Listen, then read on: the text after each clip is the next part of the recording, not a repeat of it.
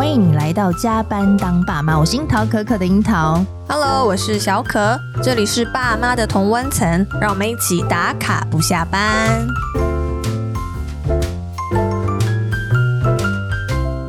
学好英文这一题，好像不管是几岁都是一个课题耶。是的，毕竟从幼稚园开始就有全美还有双语这样的号召，对，以及国家二零三零年的双语政策的这样夹击之下，我有同学是那个种子老师，嗯、就是那个双语的种子老师。对，所以好像学英文从孩子诞生的那一刻开始，就要好好的来规划这件事情。那我们也会很担心孩子是不是会输在起跑点啊？慢了是不是就学不好？这样对就，忧心、就是、这种呃忧心一直在我们心中，所以我们就那个困惑有一点解不了。但是我们又不想要一直强压小朋友那么快，好像就一定要把英文学起来这样子。对啊，对，所以我们今天呢，就是找了一盏明灯来帮我们解惑一下。对对对，我们找了一位专门教授儿童英语，而且呢，他结合了脑科学理论的平老师。嗯，然后呢，我。一看老师就是不得了，你根本就是被他姿色所吸引。那老师怎么那么漂亮啊？而且老师的声音又很好听，对，所以我就有点画错重点。但是其实老师是呃，他拥有阳明大学脑科学的硕士，然后以及美国哥伦比亚大学的英语教学的硕士，所以老师的这个用脑科学。谈学习的这个部分是很吸引我，因为我对于脑科学有点着迷，着迷，对对对，所以我们今天就把老师力邀来到我们的节目，然后我们一起就是好好针对幼儿英语外语学习的这一件事情来深入的讨论一下。那我们欢迎平老师。嗨，大家好，我是平老师。老师好，老师真的是美色当前。忍不住一直看着老师，是是哇，声音又很甜美，对对。但是老师其实今天来跟我们分享的就是这个专业的部分，就是为什么老师会读了脑科学之后，又要再来深造英语学习这个领域，感觉是一个很蛮大的分野。然后再结合这两个学习领域上面，在授课之后，你有没有发现了一些就是意料中或者是意料外的事情呢？嗯，好，那我先分享一个小故事好了，因为其实我在阳明交通大学念脑科所的时候。我那时候遇到了也很多比较特殊的孩子，就是有过动啊，那或是有一些冲动行为啊、自闭的孩子。是，那那时候因为我英文还蛮好，那我就想说，那我就教他们英文看看。嗯，然后结果我们发现，如果用传统的英文的教法的话，完全没有办法吸收。传统是指 你是说从字母开始，就是就是一般的就是授课的方式，哦、就一般的就是教授方式，那基本上是进不去他们的学习系统里面的。对，那所以后来结果我想说，好，那既然我是念脑科学，嗯，那我想说，那我就结合脑科学，然后还有就是在英语教学这样的两个结合以后。然后我再去教他们的时候，我就发现，诶，他们比较有兴趣之外，而且他们的学习效果比较好。是他，所以本来他在学校的成绩都很差，嗯，然后透过这样的方式以后，他就大幅的进步了，嗯。所以就是因为这契机，我觉得真是太神奇了。那因为我之前是念脑科学研究所，其实我对英语教学的认识还不够深，嗯。那我想说，那我就去美国深造，就是让自己对于英语教学有更全面的、更完整的训练。嗯。那我觉得以后再来教孩子，可能帮助更大。所以你是说？无论是什么样的资质，其实都可以把英文学好，是这样吗？对啊，我真的这样觉得。真的哇，这听起来很有希望，真的哎。嗯，我真的觉得，就是我觉得，其实教学这个，就像阳明交通大学的教研究所的陈教授所说的嘛。他其实说教学就是一个艺术，也是一个科学。是。那我们任何的学习都透过大脑。那如果今天我们可以用比较一个大脑比较偏好的一个学习的方式去教导孩子，嗯，那不是那个学习效果会比较就是加倍更加有效。老师，那我有问题，因为现在国小导入其实有时候会用英语课来教其他的课程。哦，对。你觉得这样是合理的吗？学习法的吗？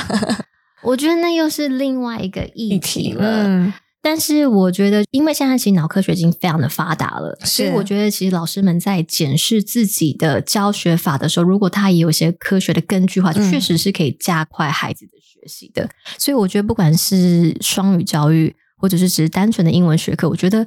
老师都要不断的检视自己的教学法，那因为我自己是会希望我自己在教学的时候是带给孩子就是最大的学习效果的，所以其实我也会不断的检视我自己的教学法。那老师分享一两件，就是用脑科学的方式跟一般，比如说都学字母好了，嗯、会用什么样不同的方式呈现吗？OK，像我不晓得小可跟樱桃，樱桃他们之前是怎么学单词，嗯、那我自己以前学单词就是老师就跟我讲那个单词，然后跟中文，嗯嗯嗯，那我之前音标。对，就大概就这样子。但是其实当我们这样学习的话，等于是说，基本上它就是一个视觉嘛，就只有一个我们的一个身体一个感官而已，就是看。对。但是如果今天我们是视觉加上我们的听觉，再加上我们的肢体的时候，那基本上等到等于是我们大脑是启动了三个感官。对。当三个感官同时启动的时候，其实那个记忆力的会更大幅的提升。如果只有单一感官的话，它的记忆力不会像。我们刚刚三个启动三个感官，然后可以记得更久哦。所以像我在教学的时候，我不会只是动用到孩子的一个感官，就是视觉的部分，我会就是尽可能就是多感官，嗯、然后让他们去学习。那这样的话，其实记忆力跟留存会更好。其实其实它其实有一些很多很多的小小的技巧，这样子。嗯，原来因为我。先偷看一下老师的那个线上教学影片。Uh -huh. 老师就是因为他本人会出现嘛，就是老师这个视觉是在的，uh -huh. 然后老师也有一些手势，uh. 然后还有老师的那个声音。嗯、uh 所以我觉得就是光从老师线上的教学就觉得有启动不同的感官，就不用亲临老师的面，就是现场就可以感觉到。可是因为在学校的话，假设我们上实体课，也是老师在前面表演啊。不是吗？可是你可以再搭配一个图片哦。嗯，如果你有图片，然后老师的声音、文字，甚至再加上肢体的时候，像如果你今天教动词的时候，嗯，你就可以，或是形容词的时候，其实基本上你都可以搭配很多很多的部分。嗯，那越启动更多的感官的感官的时候，那记忆力就会更提高。嗯，那还有就是，我觉得老师要注意另外地方是，就是。真的，每个孩子的资质跟他本身的条件不太一样。嗯、像我们就有一个讲说，我们的记忆其实有工作记忆。嗯，像一些孩子如果工作记忆是好的话，基本上他他可以就是同时听老师讲解，然后同时做笔记没有问题。OK，那有些孩子是。他只能选择一个，他要么就是只能听老师说，是，然后他没有办法做笔记。嗯，那这种孩子的话，我们就会说，哎，他的工作记忆的容量是一般平均值。嗯，但是如果像有些孩子是没有办法，连听老师讲都觉得有点困难了，更不用再说笔记的话，那我们就会把这个孩子归类，可能他的工作记忆的容量是。特别偏偏，偏就是平均值之下的，是，所以老师必须就是他可以透过这样一些比较简单的方式去判断他的班上的孩子的这些孩子的吸收状况跟他的工作记忆的容量状况，那他在给指令的时候，在教学的时候，他就应该要去去调整。嗯，举个例子，像我在给上课的学生，不管是写作、阅读课什么样课，我的指令都一定会很短，嗯、而且我都会用很简单的语言，那 one two three four。那这样的话，其实孩子就比较知道哦，我要做什么哦，有重点的，对，而不是就是马上就跟孩子讲哦，你要干嘛干嘛干嘛干嘛。其实到后面那个工作记忆就比较弱了孩子就不知道在哪，就神游了。哦，嗯，只用最最简单的方式帮助到所有孩子们都有办法吸收的一个状态。对，我觉得就是用一些科学的方式，你就是因为我在教学的时候，我们我会希望是。每个孩子都要被顾到，你不可能永远都只顾到就是最弱的孩子。嗯、那那些优秀孩子怎么办？嗯、你一定要找到一个方法，是不管是弱、中、强的孩子都要被照顾他。那我觉得，如果有些科学的根据的话，老师在设计课程的时候，他其实就可以有一些巧思，而且会让这个课程就是进行的更流畅。是，嗯，然后、哦、原来如此，因为我觉得不简单。不是，因为我 会认为，好像的确就是每个人的资质会有不同。对，然后通常在坊间看到的，可能就是你进去之前先做一份测试，嗯，然后他就帮你做能力分班。对，可是就连资优班的孩子，他们也每个都不资质不一样。也对。嗯就不能单就他那个单一的表现去做分，你说不能单就那一份考题来做分类，我觉得那个考题它并不是他，我相信他已经有很努力营造了那个信度跟效度了，嗯、可是他真的没有办法全面什么都兼顾，因为他只是一个可能不到一个小时的考试，嗯、你怎么可能就是一个？不到一一个小时考试，然后把孩子的所有的面向你都，都分好了，我觉得有一点困难。那、嗯、那我觉得就是，其实老师就是在一个老师，就是你必须要真的很观察你的每一个孩子，对，知道他的弱，他的强，你要怎么去补他的弱，他的强，你要再怎么更刺激他。我觉得真的教学就是艺术跟科学，嗯、很不容易。那你一个班有几个人呢、啊？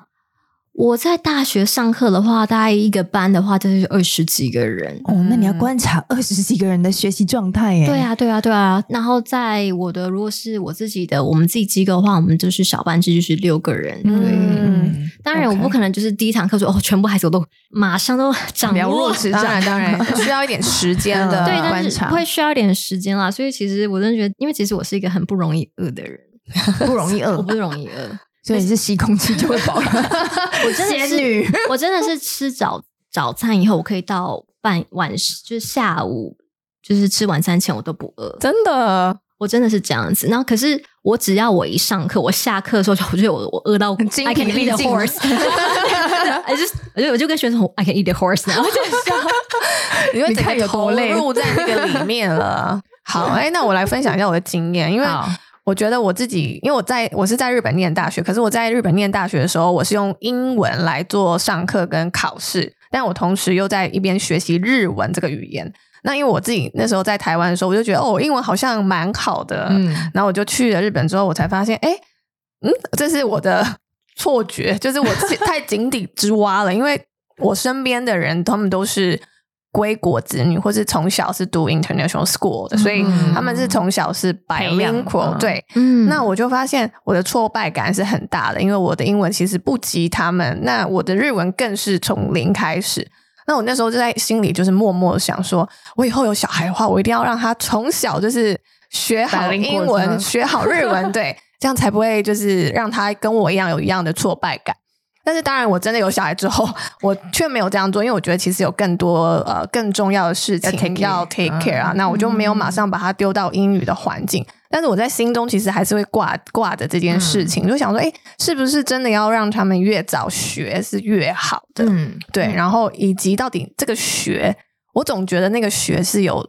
方法之别的，嗯，所以我很想要来问问看老师，因为我觉得坊间现在幼儿英文实在是太多太纷乱了，我觉得那家长也有一点无所适从，对啊，摸不着头绪，好像哎，你说的也对，哎，他说的好像也有道理，要买很多线上课这样，对，我觉得很多人其实是这样，或是马上就把小朋友丢到全美语的环境里，对，所以我想要请老师用比较。科学方式来跟我们说一下。Okay. Okay. 我先用我自己好了，因为我是我们家的长女，所以就是家里一定会想要特别栽培嘛。是对，所以我就是那个在全美语的，我就是那个幼稚园，幼稚园被丢到全美语的，然后的那个失败品。哦、可能现在看起来是个成功案例啊！没有哦，我那时候上全美语的幼稚园，可是我小学考英文我考不及格。哦，那是发生什么事情？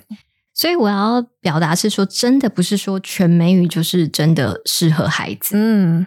因为我觉得有一个很大很大的迷思，以及我在国外念书的时候，他们其实有强调全，就是我的教授跟我说，你不要想象你把孩子丢到一个全英文环境后，他就像一个小海绵不断的吸收。吸收嗯、他说没有这件事情，这是个迷思。这是我在哥伦比亚大学的第一堂课，我的教授告诉我的。哦，嗯、所以就像我那时候，我就是在被丢在一个全美语的环境嘛，可是基本上我没有吸收好啊。嗯，因为就是其实。在全美语环境化，其实有一点母语的辅助化，反而会让孩子学得更快。是，这其实是研究发现的。嗯、所以我觉得，如果是在一个非双语的环境的话，就是假如是说啊、呃，在家里是母语，然后我的意思是说，像如果你今天移民到美国，对，那你可能在家里讲的是母语，可是你在学校生活环境那是英文的话，那我觉得就是另外一个 a different story。对，可是就以台湾的情境的话。我其实不太建议，就是太小就给孩子有系统的学英文，我不建议。嗯嗯、我建议是先把母语顾好。是在大概大班以前把母语顾好的话，其实根据研究发现的话，其实他反而英文会学得更快更好。哦，因为像我自己那时候，我反而不是我，其实我我小时候反而母语没有顾好，我就被丢到就是一个全美语的，嗯、然后其实。我那时候对于英文是很讨厌、抗拒感，嗯、我很讨厌，我很抗拒，而且就是其实在我的小学的学业也没有任何的帮助。嗯，嗯，所以我觉得就是，如果是像这种台湾那没有办法，就是这种全就是在就是全英文的一个环境，像念美国学校或是啊对双语班的话，我觉得在大班前就是不需要有系统的学英文，但是要让孩子去接触，嗯、而且最好是透过真人，可以家长或是。跟着他们一起去唱歌啊，然后看故事啊，嗯、甚至看影片。那甚至有一些做的很好的 App，像 Jilly Gaga，我觉得都是很不错，可以帮助孩子就是有接触的。那等到他大概大班以后，再有系统的学字母，嗯，然后再 Phonics 就是所谓的自然发音字母拼读，然后在下一个阶段学习，我觉得是更恰当的、有效率的、嗯、更有效率的。嗯，嗯，所以其实是不是把一个语言的系统先巩固之后，你再去移植到别的语言上面来说是比较容易的？因为是说，等于是说你在母语的一些你的阅读的一些技巧，其实你可以转换到你在英文上啊。嗯，所以我觉得它其实都是一个转换的。那其实这样的研究已经是蛮蛮确实确切的。所以我觉得真的爸爸妈妈不用急说会不会输在起跑点，因为像我自己。嗯我好像看似好像一开始被丢在那个我在赢在起跑点，没有啊，我输的乱七八糟，我输的乱七八糟。就是那时候我记得我那个印象很深刻，因为我觉得我真的在那时候在全美语环境。可能加上是我是一个很害羞的孩子，嗯，那我就觉得那时候就是真的对我好辛苦，哦、我觉得根本没办法表达自己，对不对？对，那我已经又很害羞，我觉得、哦、真的太辛苦了。然后那时候就对于英文其实是一个没有这么喜欢，但是真的是说有系统的学的话，是大概就是国一以后。嗯、可是我虽然很晚开始，但是我后来的英文也是蛮好的、啊，所以爸爸妈妈不要急。是 那我就很好奇啊，因为有一些坊间的说法是说，哦，那从小开始这种练习语感。就是你在家里如果有多一点的机会啊，或者是让他接触多一点的话，他可能学习就多一点语感的话，学习英文可能事半功倍。嗯，那不知道老师怎么看这件事情？呃，我觉得所谓的，就像我刚刚讲说，虽然我们可以以母语为主，对，但是还是要让孩子去接触第二外语。可能不管是您是希望他学日文、英文、西班牙文、法文，嗯，我觉得都要让他接触，但是没有说一定要强迫他系统性学。所谓的接触，像我刚刚提到，就是看故事、读绘本、嗯、看影片、使用 Jilly Gaga 的 App，或是各式各样的方式去让他接触。对，所以他其实接触的话，因为。为什么我一直强调是用这样的方式？是因为他是在一个情境之下，对，那孩子其实他很容易就 pick up，他就是很容易学会那个语言，嗯、他很自然。就像啊、呃，就是一个儿歌来讲好了，然后像一个儿歌的话，它其实他会把一些重点的一个教学点一直不断的重复。就是举个例子好了，像是介系词，像我前阵子就听那个有一首介系词，我再小小示范一下，就他就是说 in on under。In front of, behind, next to, between，他就是不断重复、重复、重复那样子。然后其实孩子就哦，然后再看那个影片图片，他就很自然就会把那个 catch up 起来。哦，真的，的确，而且我们都看图课本。对呀，between，然后是什么？然后然后就马上考。对，他其实你就算你没有给他中文，可是因为你有那个图片跟那个影像，其实孩子就知道哦，between 是这样用的。那其实很好笑，而且我觉得那种那些歌都还蛮洗脑，很洗脑哦，真的很洗脑，就是就是因为他在一个愉快的喊呃情境下，对，因为其实像我们在像一些研究者，他们就有发现说，如果今天孩子是在一个很焦虑、很不愉快的状态下学英文的话，会把自己 shut down，就是他没有办法把那个音，他那个学习的输入是进不来的。对，但是像他唱歌很开心的时候，他就哦，一下下就是全部就学会了。对，OK，对啊，就我觉得还，我觉得所以。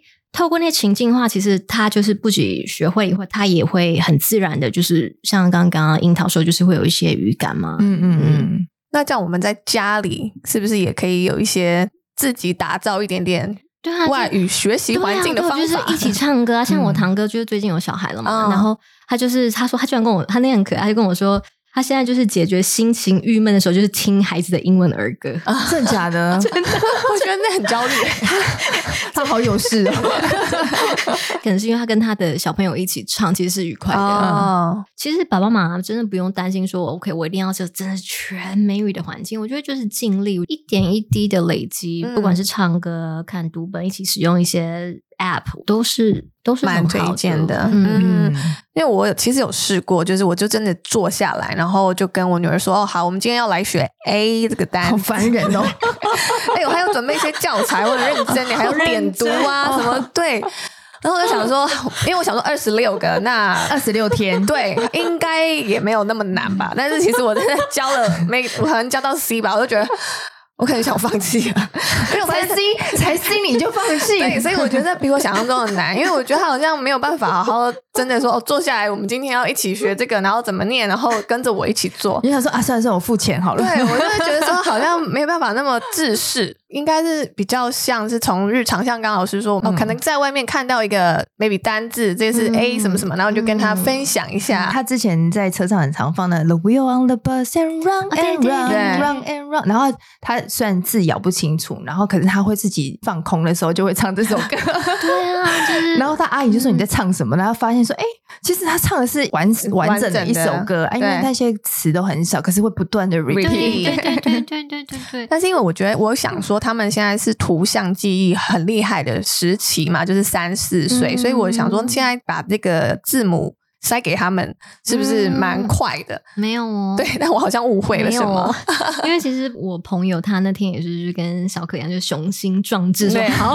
我来教我的小朋友二十六字母，他教到就是气疯了。对啊，没办法哎，这么简单，你为什么学不会？然后他小朋友哭的，就我在一个角落哭，说你为什么这样逼的小孩？好好笑，对啊，这样逼孩子，就是、嗯、爸爸妈妈就是我可以理解他们的焦虑心情，因为希望他们好嘛，但是。可是，如果你今天用错了一个方法，其实你不是在帮他，也是可能就是让他对英文的好感度更低会下降。嗯，所以我觉得是爸爸妈妈可能要调整一下心态，就是不要再觉得是在教孩子，嗯，应该是一起学习。是，我觉得那个心态要转变，因为其实孩子是非常的聪明。嗯、如果今天就是爸爸妈妈是一个教教学者的时候，他已经觉得很不有趣，他第一件事觉得。我不想做。OK。第二是说，今天的话，你要用一个，就是我们共学，我们可以，我们可以跟是真的是交给专业比较好哦。我觉得就是真的交给专业，因为其实专业他们真的是受过训练的，他们知道用什么方法，怎么注意力，怎么的孩子的就是心理学是怎么样的。嗯、我觉得他们其实任何一个专业的老师，其实他都是有被一些。就是他的训练，他的他的教学，其实都像我在我今天做的每个教学动作，都绝对是有教育理论在背后支持我的。嗯、我不是就随便一套什么 做做一个什么事情，嗯、所以我觉得就交给专业，然后。我觉得孩子其实跟家长在学的时候，有时候好像比较容易有一些冲突吼，或是比较会分心啦，就觉得说，哎、欸，好像也没什么，就是会看看别的事啊，嗯、就就过了这样。对，对，没有办法，可以一起看，就是家长可以一起跟孩子看，就是一个 A B C D 的影片，嗯、或者一起听那歌，但是不要变成一个教学者，就是一个共同学习。我觉得。会比较理想，而且孩子坐不住啊，嗯、所以就是要重质不重量，每天五分钟、十分钟、十五分钟一起。先从孩子有兴趣的东西，然后慢慢去累积那些共读量。其实久了久，那个单词啊，各方面其实是很惊人的。对，嗯、而且我在教的时候也没有像老师一样开启那个他们的三种感官，所以我觉得其实你就是拿笔出来，这是 A，对，然后说跟着我写一次。天啊，哇，好讨人厌哦！对，心想象有多无聊。他几岁啊？四岁。小可，拜托不要这样子。好，好，所以对我放弃了。对，好好笑。他昨天在看那个 iPad 一个影片。然后就问我说：“妈妈，那个摩托车，因为他的影片是摩托车人会讲话，嗯，因为他很喜欢车，然后他就说他是讲中文还是讲英文？嗯、我说他讲英文，他说那我要跟他一样用跟摩托车一样会讲英文，嗯、会这样有开启他的那个动机。对对对，嗯、比那个来来写 A。好，我知道了。回到就是我们刚刚讨论，就是在家里以外啊，那。老师在上课的时候应该有一些学习的方式哦。想知道老师就是教学方法跟其他坊间的老师有没有什么不一样的地方？那你的课程设计有针对大脑偏好的学习方式去做编排吗？嗯嗯呃，我自己在我其实印象很深刻，就是因为其实现在的英语教学，我听到嘛，就大家都想要很有趣，嗯，然后就变成有好多的游戏。对，嗯，对啊，对不对？其实我在美国哥伦比亚大学念书的时候，我的教授超级讨厌这件事情，真的，还有很多手作，或者是就是结合好多。他其实像我们，因为我们都要设计课程给教授看嘛，然后教授。我就是我必须要设计我的教案，然后我要写我的 lesson plan，就是我教案给他看，然后还有实际教学。其实我教授都会来看我的课。哦，那其实，在我们在做这些事情之前，他就跟我说：“你不要去。”他就跟不是说跟我，就是说跟我们全班说说，你不要去做这样的事情，就是设计游戏。所有的老师他跟我们讲说，你在所有的教学的背后，到底要达到的是什么目的？嗯，你今天好吧，论真的要玩的游戏，但是你要让他学到的是什么？你有想清楚吗？所以我自己在教学的时候的所有的教学活动，我后面我都会想到我的后面的支持我的教学理论跟教学的背景是什么，然后以及我可以怎么去融入我的大脑的脑科学，让孩子或是成人就是比较好吸收。就是我自己在设计课程的话，我会比较可能会想比较久，然后看怎么去设计。但老师主要是针对几岁到几岁之间去指导他们，还是其实你都都教？我自己的机构是小一到高三的学生都有，那所以就有时候我就觉得，哇，我真的用不同面貌面对不同的班级，对啊，真的这个 range 很广哎、欸，很广啊。嗯嗯，那所以不同的年龄层会有不同的教学方式，会有一些差异，但是一些教学理论都是一样的，就像嗯。Think pair share，就是一个很基本的。嗯、像 think pair share 的意思是说，今天的一个教学活动先下去的时候，你先让孩子独立的思考了一下，是、嗯，然后接下来还会跟他的伙伴然后去讨论一下，然后再 share 是全班讨论。嗯、那这个不只是就是小小孩。他其实大孩就是大概高中生也可以，就是他们讨论的东西的内容的深度啊，嗯、跟广度会有一些差异这样子。但是就我坊间看到，也有蛮多课程会是这样的想法，就是我发现台湾的孩子很少会在 share 这块上面去做分享。诶，你会有什么样的刺激行为吗？对我我自己的机构的孩子超级爱 share，真的哦，就是基本上我们大概百分之九十五以上孩子都非常喜欢。就是欲欲罢不能这样，对。然后有时候我他们就是说，我说天啊，你们能量太高涨，我们冷静一下。对，我觉得是有时候是老师的引导，我还要就是提醒，就是。爸爸妈妈，因为我觉得，我想我可以理解，可是我觉得爸爸妈妈有时候就真的很渴望孩子能赶快开口讲英文。嗯嗯嗯，好像有，或者是过年过节，哎，你讲个英文给孩子听。我怕这个，我好怕这个哦。对啊，或是我其实有遇到朋友，他说哦，我都送小孩去双语或全美，可是为什么就是叫他真的讲的时候，他又不说？讲加讲一句，他也不讲。对，其实爸爸妈妈有没有想想孩子的心理？就是我现在什么，就突然间你就叫我绕一句英文，对，其实。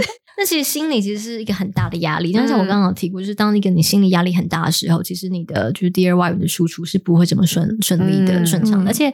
我觉得另外爸爸妈妈理解是，就是我们在英文学习，根据研究是有一个进程的。是，举个例子，他今天他在学习的一开始的第一个期间叫做沉默期。嗯，那个沉默期说孩子其实不太能用英文去表达的。是，但是他是就是一个不断的吸收他的 input，就是他的输入。等他累积到一定的量的时候，他就会慢慢可以做输出了。嗯，所以。或许你的孩子现在是在一个沉默期，他就是在一个在一个在累积累积的状态。像我那时候在美国教书的时候，因为我在美国教书的时候，我是 ESL teacher，我的工作就是这些孩子是移民，他们母语不是英文。是有一个孩子，那时候他就是大吧，他那真的真是一整个学期他不讲话，嗯，他真的就不讲话。天哪，这样也很紧张诶，他真的就一句都不讲哦，嗯，但是他就是你。跟他做什么活动，他都还是做啊，怎么样？他还是就是都有做，哦、他，他都有做，嗯，但他就是讲不出来。是，可是他有一天他就突然开口了，而且就呱啦呱啦，就是 就是他就是可以讲好多。所以我现在讲的是说，不要急，就是给孩子一段时间。我觉得重点是累积足够的输入，到他一定的时间，他一定有办法。如果今天一直外力给他压力，说什么像什么绕句英文干嘛，就慢慢的，对，对面好像开口讲英文是件很无。一个炫耀啊，一个压力很大的事情，哦啊嗯、就是因为其实我好像高中的时候，我的英文口语就非常流利。嗯，我就是台湾体制的孩子，但是我高中就非常非常流利，我可以跟外国人就是对谈自如。是，但你心里没有任何压力，我很快乐。哦，嗯、我觉得这是一个心理素质很重要的一个建立。嗯嗯，我可能我在我的小学，我可能在我的国中，我没有足够的输入，我没有办法就是像我高中的时候，就是可以很流利的去对答。嗯，那我觉得。也没有关系啊，就是等等到那个时间到的时候，他真的就可以、就是、会有一些成效的。对，就是爸爸妈妈不要急，但是当然还是要检视一下这个教学法对孩子有没有用啊？对了，当然还那还是需要检视的。哎，但老师其实是我们要语言学习的历程拉长一点来看，对不对？嗯、对啊，因为我总觉得就是你每天可能学个。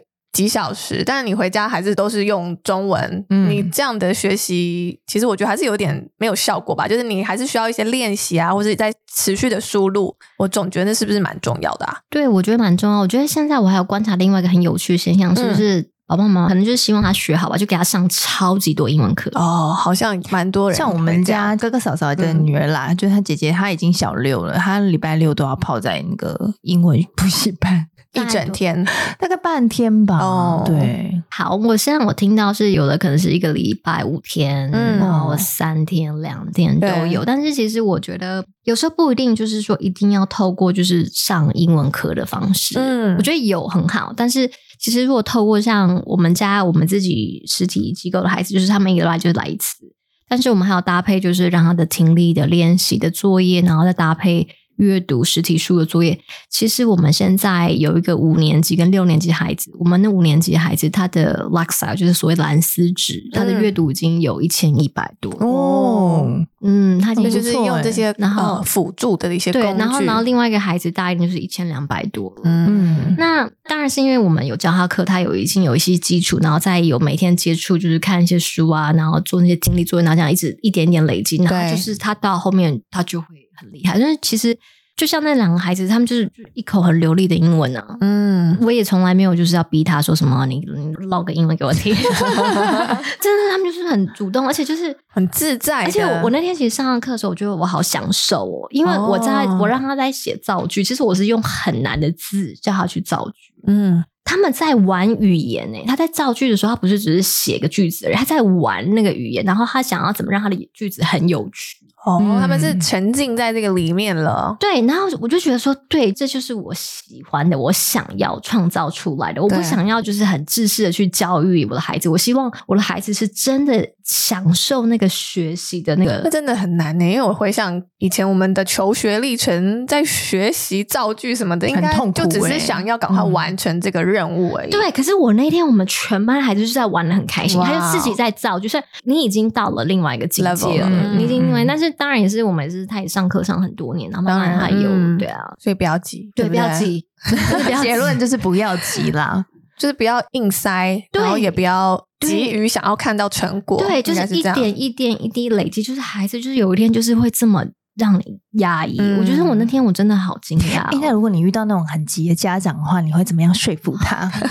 因为我们身边，我跟你讲，我们身边有很多这样的人，然后我们我们搞得我们也会很焦虑，说啊，那到底是不是现在就要去送双语啊？那是不是要让他学什么？因为他说哦，他可能幼稚园毕业就可以做一段 speech，哦、对对对，然后我就觉得说啊，那的确是很棒，可是这真的是我想要，necessary？对对，就是必要吗？对，那如果说遇到这样的家长的时候，你会怎么样跟他沟通呢？我会。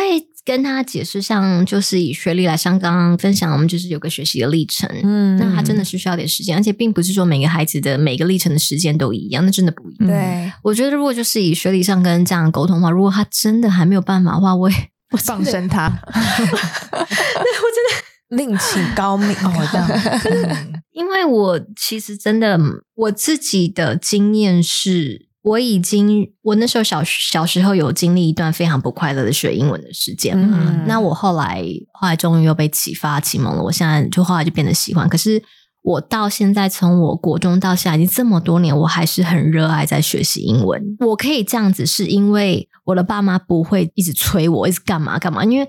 我觉得就是看家长你要的是什么，嗯，你是希望像长大以后像我这样是一个不断的到现在一把年纪，还有办法自学，可以自学，然后享受那个学习，然后享受我在看文章，我学习新知识，享受我今天看那个影片，我要学习新内容的时候，我觉得这才是在这个 AI 时代我们孩子要有的能力。可是我觉得。如果真的就是要急急急急急到要急什么？因为其实爸爸妈妈讲白了，有些爸爸妈妈学了到十八岁，他们的英文他还是讲不出来。你为什么要逼孩子？就是一两年就是要？因为他就觉得说他都讲不出来，所以我就要叫他讲出来啊！你懂吗？那为什么爸爸妈妈你做不到？是你要叫你的小孩做到？对，蛮多是这样的观念啦。对，但的确就是要给他多一点时间跟空间啦。我觉得有点空间，因为像我不会这样子去催促我的小孩，所以对。我对我的小朋友，就是我的学生，我一定有我的标准。嗯，我也会有跟他很明确讲清楚。但是如果今天我是催催催他们，我不会再看到这个美丽的风景。对啊，对，他们是享受在之中的。嗯嗯，对。而且像我的学生很有趣，像我们今天我的任务通常是，OK，你可能写两三个句子。写完了后，我的学生会主动说：“老师，我还可以继续写吗？因为我先完成。”哦，不是那边停下来 等，就说：“OK，我写完了哦，好了，可以给你了吗？” 不是哦，真的，我觉得就是今天急，可能就是揠苗助长，可能会有一些成果，嗯，但是那个成果绝对不是长久的。我懂。但是今天我们在这个时代，我们其实比的是谁有那个持续力、和毅力。对，因为其实他的想想他的工作的职涯，绝对不是只是十八岁，OK，我考上台大就好了。对啊，他的职涯其实我在哥大的时候，哇塞，我看到但还太强大了吧？嗯，就是真的人外有人，你要想的是，你到底要给孩子是什么样的能力？我我其实我在意的是这个，我我真的不是最在意说，OK，你今天大概讲了多少英文，你考试考了多少分？我在意的是你的学习态度怎么样，你的解决方法能力，你的思考的能力，嗯、你的各方面能力。我觉得你是要给他很多很多的鱼竿，让他就是。不管怎么时代怎么变，他都是钓到鱼。哦，嗯、我觉得这个是很很重要的。嗯，但我总觉得在学习一个新的语言的时候，还是会有可能会遇到一个撞墙期。嗯、就是如果遇到学生就比较低落一点，或是对于这语言还是还是会因为还是有一些难度嘛，然后一关一关一关往上。那这个时候，老师你通常会要怎么样去帮助他们？或是这个跟脑科学有没有什么办法是去？跨越这个困难，我觉得都一定有。那其实像我自己的做法是，就是我会我会稍微先调整一下那个难度。嗯，像举个例子，好像其实是有很多很多的网，有些网站它其实是，假如说我今天的蓝丝只是一千，但是其实我可以把那个文章用透过那个网站，它就可以稍微简单一点。哦，嗯、原来如此。我可以就是把它转换，然后让他那个孩子先看，这是一个做法，也还是看得懂，他也是看得懂，嗯、但是他看得懂了以后，他再回过去看。看那个蓝丝值比较高的那个，会比较简单一点点。对，然后还有另外就是，当然是在内心的支持也是真的非常重要。嗯、因为像我很重要的就是会跟孩子就是讲，我觉得这也是个成长性的思维。就是今天他撞墙期的时候，我会跟孩子说：“你只是还没有做到，对、嗯、你快要到了，你再努力一下子，你很快就会达到了。嗯”而不是说：“啊，你怎么这么烂呢、啊？”嗯，就是千万不要这样讲，你怎么做不到？对对对对，像我以前学数学的时候，我就是这样被打击，哦、我就觉得、啊、我这个数学好烂啊，真的。没错，都相没办法相信自己了。我觉得就是要相信自己。嗯、我觉得像我们，我们自己长大，我们也会遇到很多困难嘛。嗯、我自己在工作的时候，一定会有一些就是困难的时候，然后我就会跟我自己说，我一定做得到，嗯，我可以的。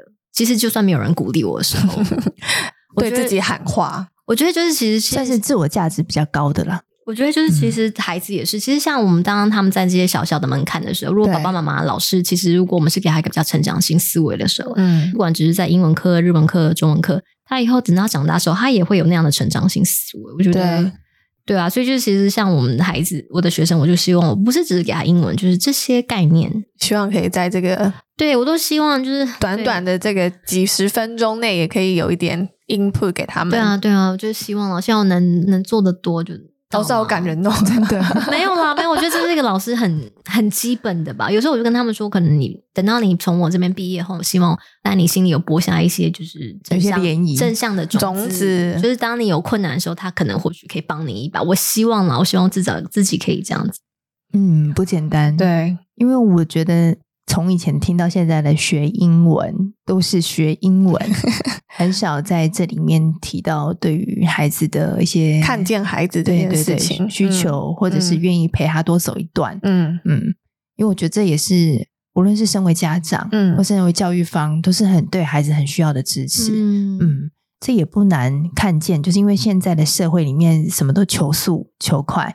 所以我们被训练到马上要孩子有立即性的效果，有立即的反应。可是他也许能力还没长到那，但我们就一直要他产出这样的能力出来。嗯、有时候把自己 hold back，就是拉住一下，就是看看哦，现在的人事时地物孩子的状态。我觉得这也是一个很重要的环节。对，那老师，你可以帮我们分享一下，除了实体课程之外，你的线上课程有什么样的内容？然后，或是你接下来有没有什么可以公开的一些讲座啊，或是什么资源，可以让家长们能够自己去先做一些学习，或是让他的小孩做一些学习？没有问题。除了实体课之外，我有三门线上课。嗯，那第一门的话是跟军医合作的，那那是个公益课程，那所以它是不需要任何的费用的。那是培养孩子的阅读素养，就是透过一些阅读的技巧，然后去读懂一些就是书籍，这样英文书籍。那另外一个话是我跟 VoiceTube 有合作了一个，就是从小学好自然发音的拼读课。嗯，所以对于学完啊、呃、字母的孩子，如果有兴趣的话，我觉得那一堂课其实我们这么多的学生其实给我们蛮好的反馈，就是说如果确实上完的话，其实效果都还蛮好，孩子都可以看字读音啊，听音拼字，然后看简单的。几岁可以啊？大概我觉得大半就差不多，哦，大半就可以。对，然后大概他们也可以看到英文简单的书，也可以会念出来。嗯，那还有就是我今年有一个新的就是互动式的英文文法课，然后他希望可以开启孩子的语言超能力。哦，那这一本课真的是就重金 去做的课。怎么说重金？因为就是我真的很希望就是达到很好的学习成效，所以其实我们的课程是有动画、有插画。哦，这很丰富的，后置很多了。对，对嗯、然后所以像我们会用一些很生动的漫画故事来介绍文法规则，嗯，然后我们在学习的时候又搭配很多很丰富的图片啊，然后来理解那些文法的架构，嗯，然后我们还可以透过了一些练习啊，然后我光是讲义我就做了三级讲义，就是初中高一门课我三级讲义。哦我做了大概一千多题。哇！那那讲义是会可以拿到实体的吗？他就是在线上，因为等于是家长可以印出来，可以自己当线啊，他可以无限练习啊。哇！对，因为现在台湾也很重阅读素养嘛，所以其实我在文法练习，明明就是文法课，然后硬要还要让他们练习 阅读，然后所以就是他也可以练习阅读素养，然后我们还同步精进，就对。然后我们还精量很高，对。然后我们还有就是加了游戏啊，让他们用游戏方式来认识跟熟悉文法规则，然后甚至我有让这个文法规则应用。在他们的口说，用在口说，然后很日常的跟沟通，对，然后还可以写作，这总共是几个小时啊？这个课程的话，我们总共有三十五课。哦，三十五堂，对，三十五堂，然后每一堂都有一个几个小单元，那根据它的属性不同，那所以上起来大概十几个小时吧。但是我真的觉得你物超所值，毕生的心血，对，因为这个推荐多大的？这个的话，我觉得如果是上完字母，然后还有上完啊，就是自然发音的话来上的话，我觉得很合适，嗯、因为他真的就是从初到深。那就有个学生很可爱，他就买了这个线上课，然后他就他就妈妈跟我说，他每每个礼拜像追剧一样，可以再来看第一季、第二季，真的这么有学习动力。不敢相信，少见哎！老实说，我买了很多线上课，都还没看完第一季，哎，就要嗯，先放着好了，然后就忘了，就那个进度都很前面，你还有百分之八十还没读。我觉得他毕竟是线上课，但是我真的是希望我就是尽我自己最大努力，就是就做到最好啊！我不敢。我至少我尽了两百，百分之两百的努力了，嗯，给大家了。所以这一门课算是用了你的很多很大的力气，真的就是希望给带给大家更好的学习体验了。但是不管是哪一门，其实都是结合了老师的英语教学的专业以及脑科学专业进去安排的，对不对？就是还结合了就是美国的大师的英语教学理论进来。哦，OK，我们是有加班当爸妈听友的折扣码的，对不对？在刚刚那个文法课的部分，有 Cherry Coco 就一五零，然后就是只要输入这个折扣码的话，就可以折一百五十元。好，谢谢老师，我们再把它分享给大家。对，我们官网也可以。放这个讯息嘛？可以，对，就是再跟大家重申一下，我们是有官网的哦。对，那老师，你的实体课程还有在招生吗？